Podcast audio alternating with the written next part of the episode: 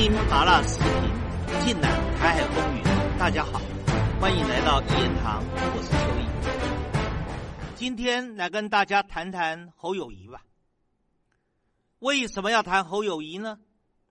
因为侯友谊现在是蓝营里面人气最高的政治领袖，很多蓝营的支持者都把侯友谊当成蓝营的救世主，而侯友谊。表现的也比当年的韩国瑜要来的更加的稳健，步步为营。我们来谈谈侯友谊会不会真的成为蓝营的救世主呢？他未来在政治上能不能更上一层楼？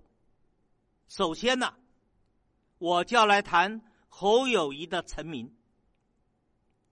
侯友谊警界出身。当时他担任台北市刑警大队大队长的职位，他就是一个办理刑案的高手，而且面对犯罪非常的勇敢。很多的人把他称之为“黑道的克星”，犯罪的克星。在一九九七年的四月十四号，发生了一件。白小燕的绑架案。白小燕是一个十六岁的小女孩，她是台湾很有名的歌手，也是主持人白冰冰的独生女儿。她在四月十四号上学途中被绑架了，失踪了。而绑架她的歹徒很快的向她的妈妈白冰冰。勒索巨额的款项，白冰冰很怕，他报警了。警察也很有把握的，要帮助白冰冰把他的女儿拯救出来。可是这三个凶徒，可是平日就为非作歹、犯案累累的凶徒。这三个凶徒分别是陈继新、高天明。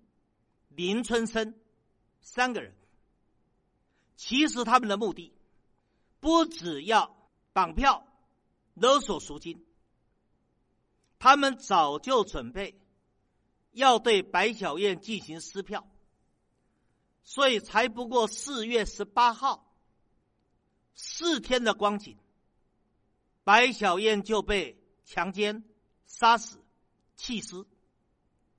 白冰冰当然痛不欲生，可是这么残忍的犯罪行为，警方当然要追起。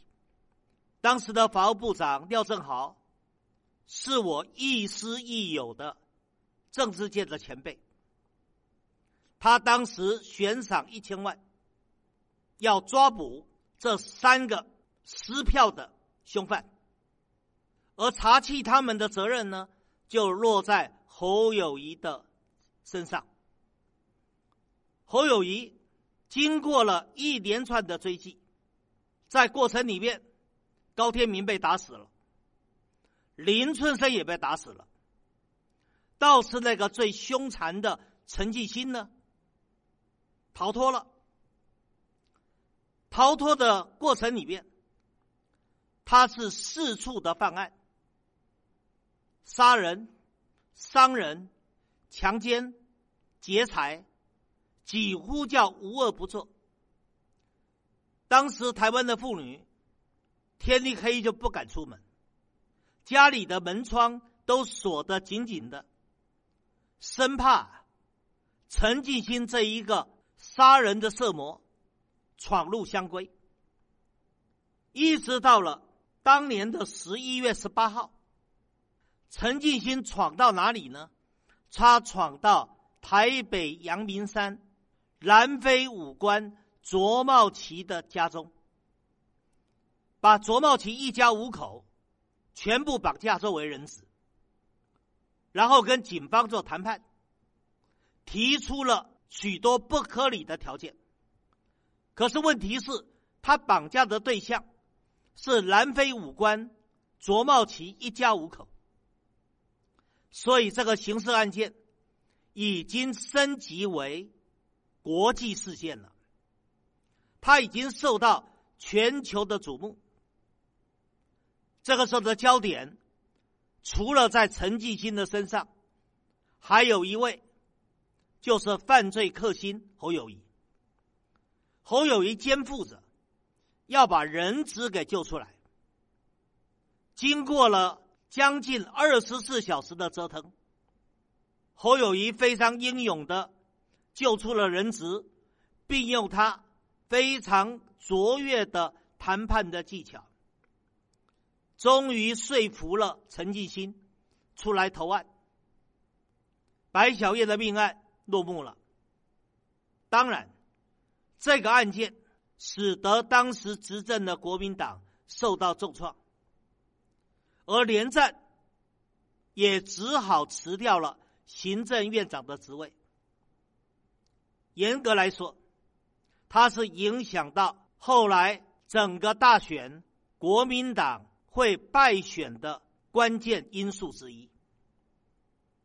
但是不管怎么样，经过了这一次的命案，侯友谊是彻底成为了台湾妇孺皆知、远近驰名的打击犯罪的英雄。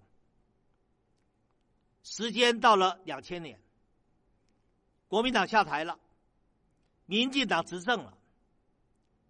这时候被视为警戒硬汉的侯友谊，这时候骨头软了，他倒向了陈水扁。陈水扁也很高兴，有一个打击犯罪的警戒英雄，愿意进到他的麾下。侯友谊很快的就升任为警界的最高的官衔，警政署长。紧接着，在二零零四年三月十九号，本来竞选属于绝对劣势的陈水扁，自导自演了三幺九枪击案，再加上陈水扁所吹出来的悲情效果，竟然让陈水扁逆转胜，打败了连战。可是台湾社会对枪击案是质疑的。而负责查出三幺九枪击案真相的人，就是当时担任警政署长的侯友谊。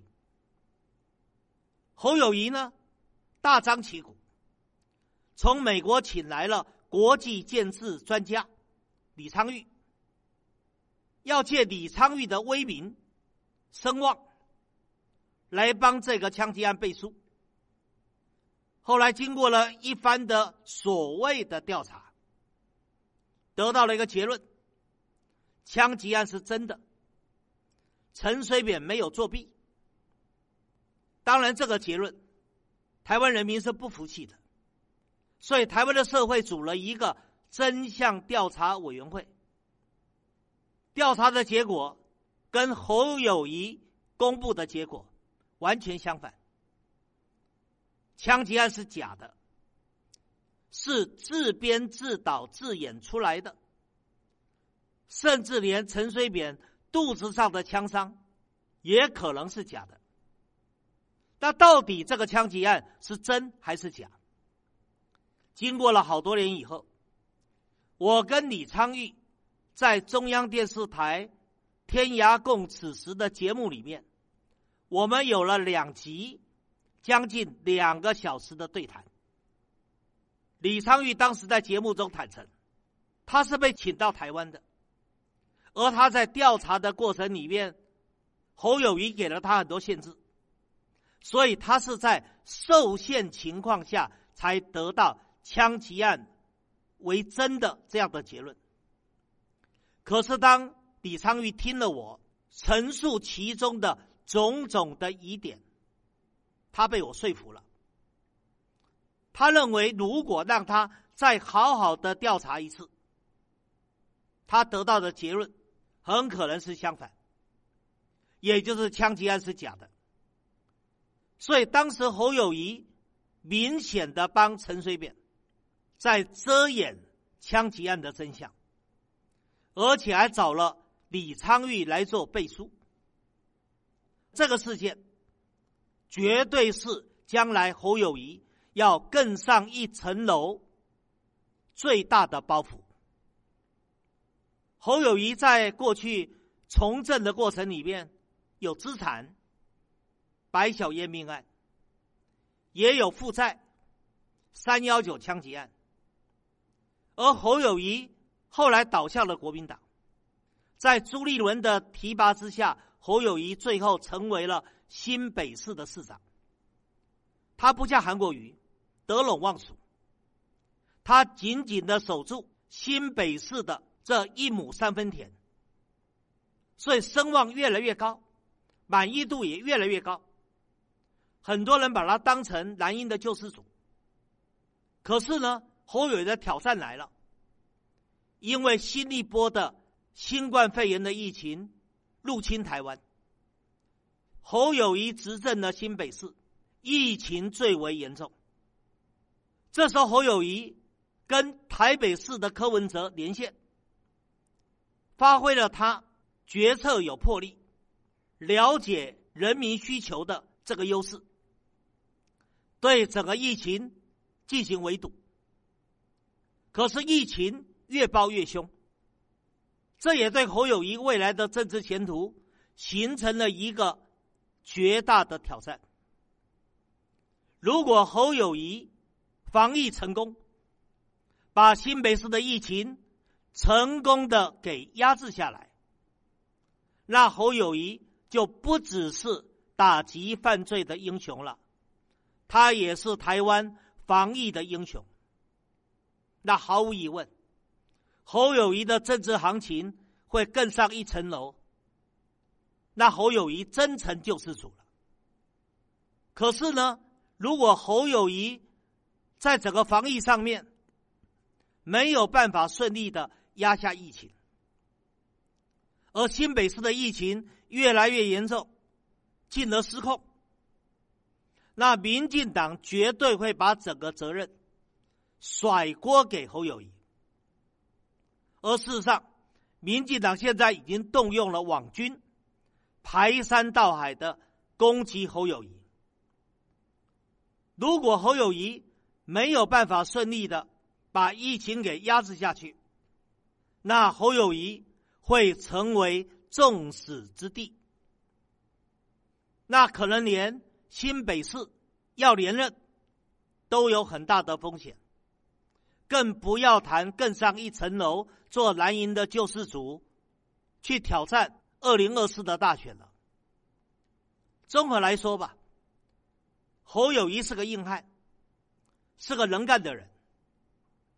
而在侯友谊整个政治生涯里面，因为白晓燕的命案使他成为了人民英雄，可是也因为三幺九枪击案使他广泛的被质疑，留下了污点。现在侯友谊又面对他人生最大的一次挑战，而这次的对手。不是人，而是病毒。除了病毒以外，另外还有台独的势力。